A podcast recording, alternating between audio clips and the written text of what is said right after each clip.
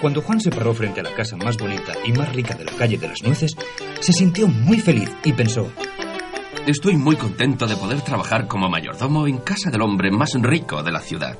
Parece un sueño. Pero cuando Juan iba a tocar la campanilla, oyó un gran alboroto dentro de la casa. El millonario, su nuevo patrón, gritaba, ¡Ay! ¡Me ha mordido! ¡Socorro! ¿Qué te pasa, querido? Jorge, me ha mordido. ¿Jorge? Pero si es tu amigo. Parece mentira. Después de tantos años, volverse así contra mí. ¿Quién será? Será mejor que abra. ¿Quién es? Soy el nuevo mayordomo. Pero si nosotros ya tenemos mayordomo. Teníamos, querido. El último se fue también por el miedo que tenía a los caimanes. Igual que los demás, no aguanto más que una semana. ¡Qué disparate! No entiendo por qué tienen tanto miedo. ¿Y usted? ¿Es miedoso? No, no veo ninguna razón para tener miedo cuando se sirve el té o se limpia la plata. Bueno, pues entonces está contratado. Será mejor que le expliques todo sobre Jorge y los demás. Ah, sí, claro. Son nuestros animales de compañía. Oh, me gustan mucho los animales. Estupendo, venga a conocerlos. Oh, ¡Ay, qué es esto! Juan se asustó tanto al ver que los animales de compañía de la casa eran caimanes que perdió toda la alegría que había sentido al llegar a aquella rica mansión. Pero era un muchacho voluntarioso y no desistió. Para empezar, me gustaría que contase los caimanes. ¿Sabe? Al principio solo teníamos a Jorge, es el más bonito, pero ahora son tantos que hemos perdido la cuenta. Los contaré con exactitud. Juan cogió papel y lápiz y se puso manos a la obra, pensando que aquella sería una tarea fácil. Pero los caimanes eran todos iguales y andaban esparcidos por la casa. Y Juan nunca sabía cuáles había contado y cuáles no. Además, la tarea se complicaba cada vez más porque los animales no se estaban quietos y hacían travesuras de todo tipo. Tiraban de los manteles, rompían la porcelana, derribaban sillas, pero Juan no se daba por vencido fácilmente. ¡Ay! ¡Socorro! Hay dos caimanes en mi bañera. Ya voy, ya voy. Saque de aquí inmediatamente a los caimanes y llévelos a sus tinas. Sí, señora. ¡Rápido! Pueden ahogarse con la espuma del baño. Oh, se me escurren. Sujételos con la toalla, será más fácil. Vamos, vamos, bonitos, vamos a vuestra tina. Les encanta el agua. Sí, ya me he dado cuenta. Con mucho trabajo, Juan consiguió llevar a los dos caimanes a sus tinas. Pero cuando llegaron allí, estos decidieron darle un buen baño al mayordomo. ¡Ay! ¡Ay! ¡Oh! ¡Ay! ¡Socorro! ¡Vengan! ¡Ay! Pero nadie acudió a ayudar a Juan, porque al mismo tiempo comenzaron a oírse otros gritos a causa de los caimanes. ¡Ay! ¡Ay, ay, ay! ¡Socorro! ¡Ay! Juan consiguió salir de la tina de los caimanes y acudió rápidamente a ver qué le ocurría a la cocinera que... ¡Fuera de aquí! ¡Bicho malvado! No, no le pegue con la escoba, señora cocinera. Para sus dientes, la escoba es... ¡Ay! ¡Ah! ¡Ah! ¿Pero quién grita ahora? Es la nueva doncella. Voy a ayudarla. No hace falta que nadie me ayude. Ahora mismo me voy de esta casa de locos. Eh, espere, el caimán no quería hacerle daño, solo quería el pastel de chocolate. No importa. Voy a hacer las maletas y me voy. Espere. ¡Ay! ¿Qué ha sido eso? ¡Mira lo que hay en mi cama! Un caimán y está dormido. No seguiré aquí ni un minuto más. Mire qué gracioso. Duerme con los ojos abiertos. No veo dónde está la gracia. Son unos bichos horrorosos. Yo ya me estoy acostumbrando a ellos. Pues que le aproveche. Si lo miramos bien, en cualquier casa donde se trabaje hay problemas. Y después de todo, aquí los señores son muy buenos. En eso tienes razón. Entonces quédese unos días a ver si las cosas mejoran. Tal vez usted se acostumbre también. A fin de cuentas, la cocinera ya lleva trabajando aquí muchos años.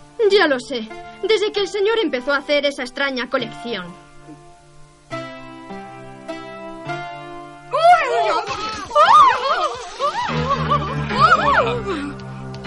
Deben ser las amigas de la señora que han venido a tomar el té. Juan corrió a socorrer a las señoras que huían despavoridas ante la presencia de los caimanes, tirando tazas de té, sillas, mesas. La dueña de la casa intentaba calmarlas. No tengan miedo, amigas mías.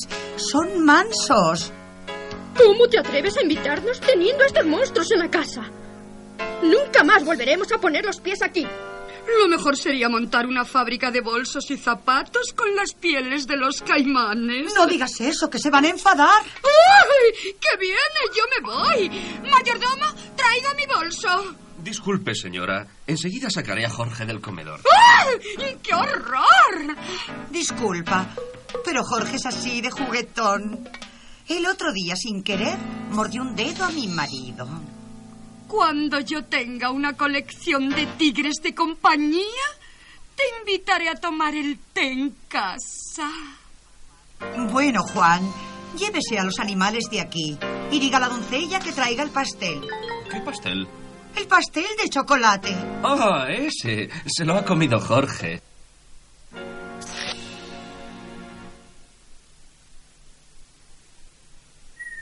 Misma tarde, la doncella decidió abrir las ventanas de la sala para ventilar la casa, pero olvidó cerrarlas.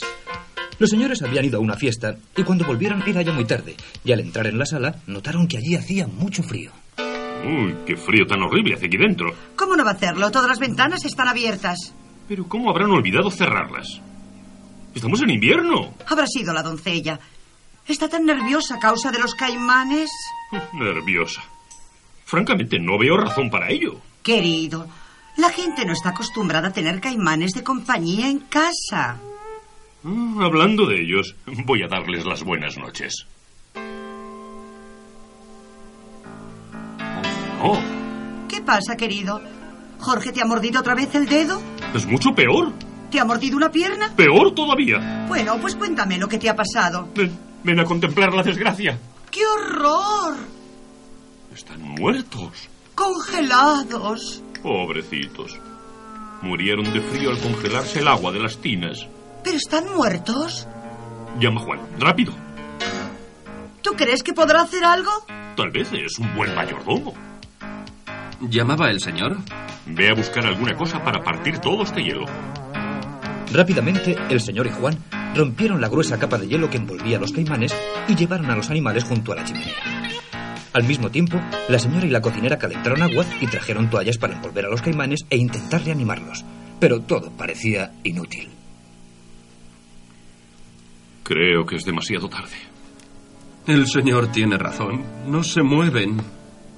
Estoy desolado. En efecto, es muy triste, pero querido, tienes que sobreponerte. ¿Quién sabe? Tal vez si criáramos tigres. Oh, tigres, qué engorro.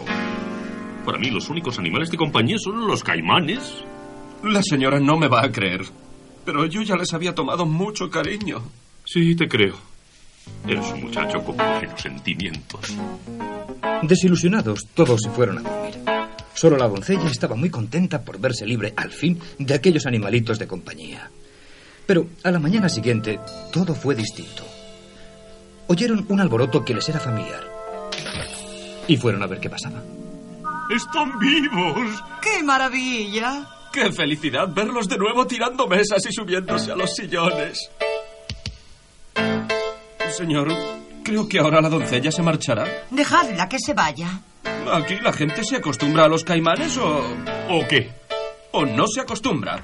Yo me he acostumbrado. Creo que ya nunca podría trabajar en una casa donde no hubiera caimanes de compañía.